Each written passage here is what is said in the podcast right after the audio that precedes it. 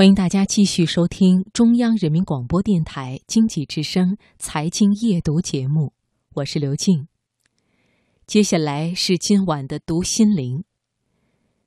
当弗吉尼亚·伍尔夫在一九四一年写下给丈夫伦纳德的绝笔信时，一定没有想到，这封信会在半个多世纪之后被某位英国名人朗读出来。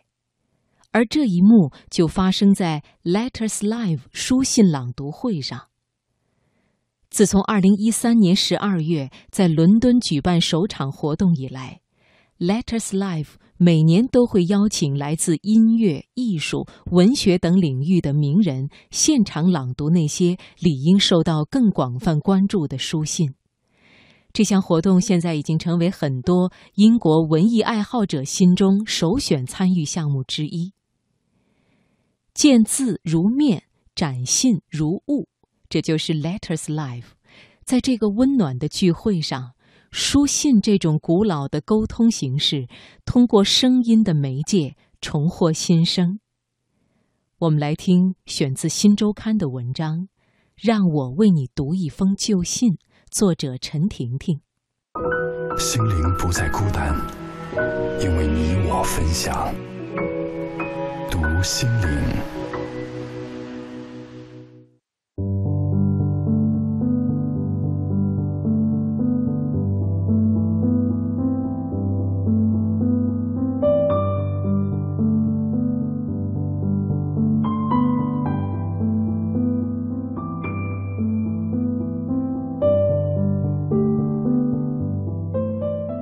Letters Live 是由英国坎农格特出版社发起，其灵感来自一本书信集——英国作家肖恩·亚瑟的《见信如物》。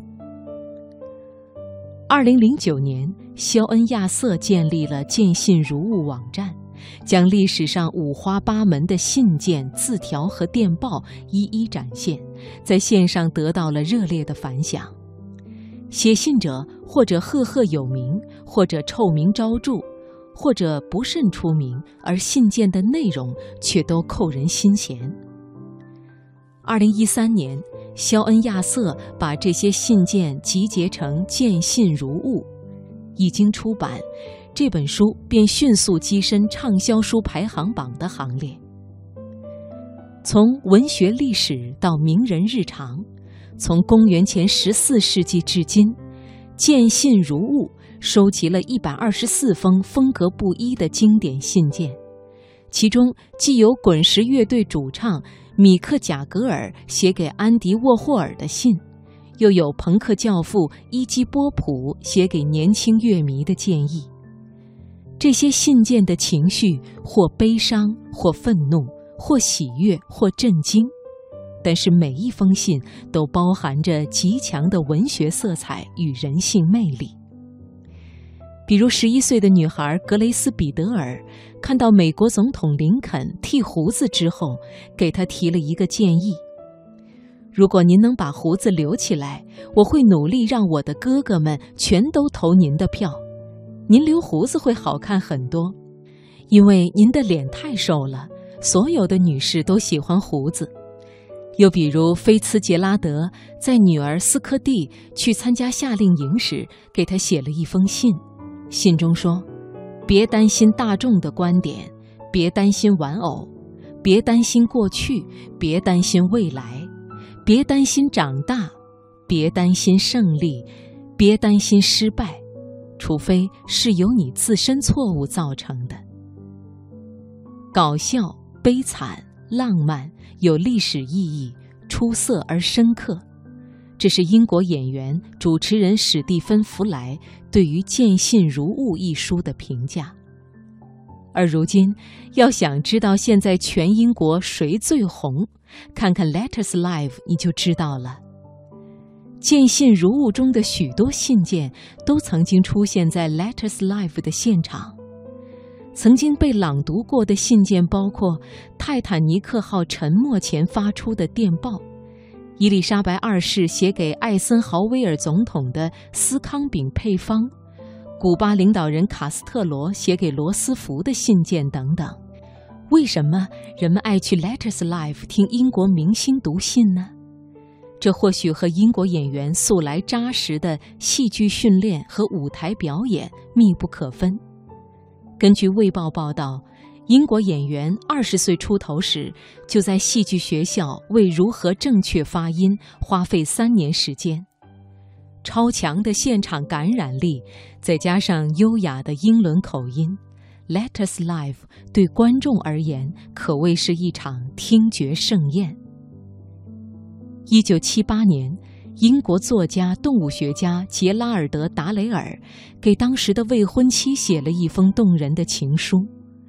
饰演莎翁话剧出身的汤姆·希德勒斯顿在去年的 Letters Live 中朗读道：“我见过千种日出日落。”我见过千般的月亮，我见过的海平静如纸，我曾感受过风，我也曾感受过宁静。然而没有你，我做了什么都是失落；有了你，我做什么都是收获。除此之外，伊恩·麦克莱恩、裘德洛、萨利·霍金斯等很多著名演员都在《Letters Live》登台表演过。对观众而言，《Let Us Live》最吸引人之处在于，你永远不知道下一个朗读者是谁，以及那个站在舞台上的人将要朗读怎样的一封信。它也许关于战争和政治，也许关于爱情和友谊，也许它是一封求职信，或只是一则幽默的笑话。名人们站在聚光灯下，近距离向观众朗读，观众则仿佛与朗读者一起回到历史的某一瞬间，感动、大笑或者流泪。多次参加 Letters Live 的本尼迪克特所说：“这个活动让我们停下脚步，去想象信件主人的生活和他们当时所处的环境。”观众。朗读者和信件作者在 Let Us Life” 之夜产生的交流联系，让人更深入地了解这些启迪人心的、反映人类生存状态的文物。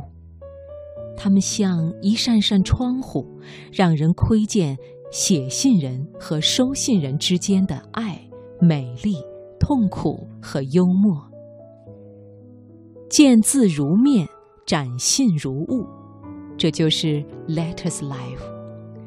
在这个温暖的聚会上，书信这种古老的沟通仪式，通过声音的媒介，重获新生。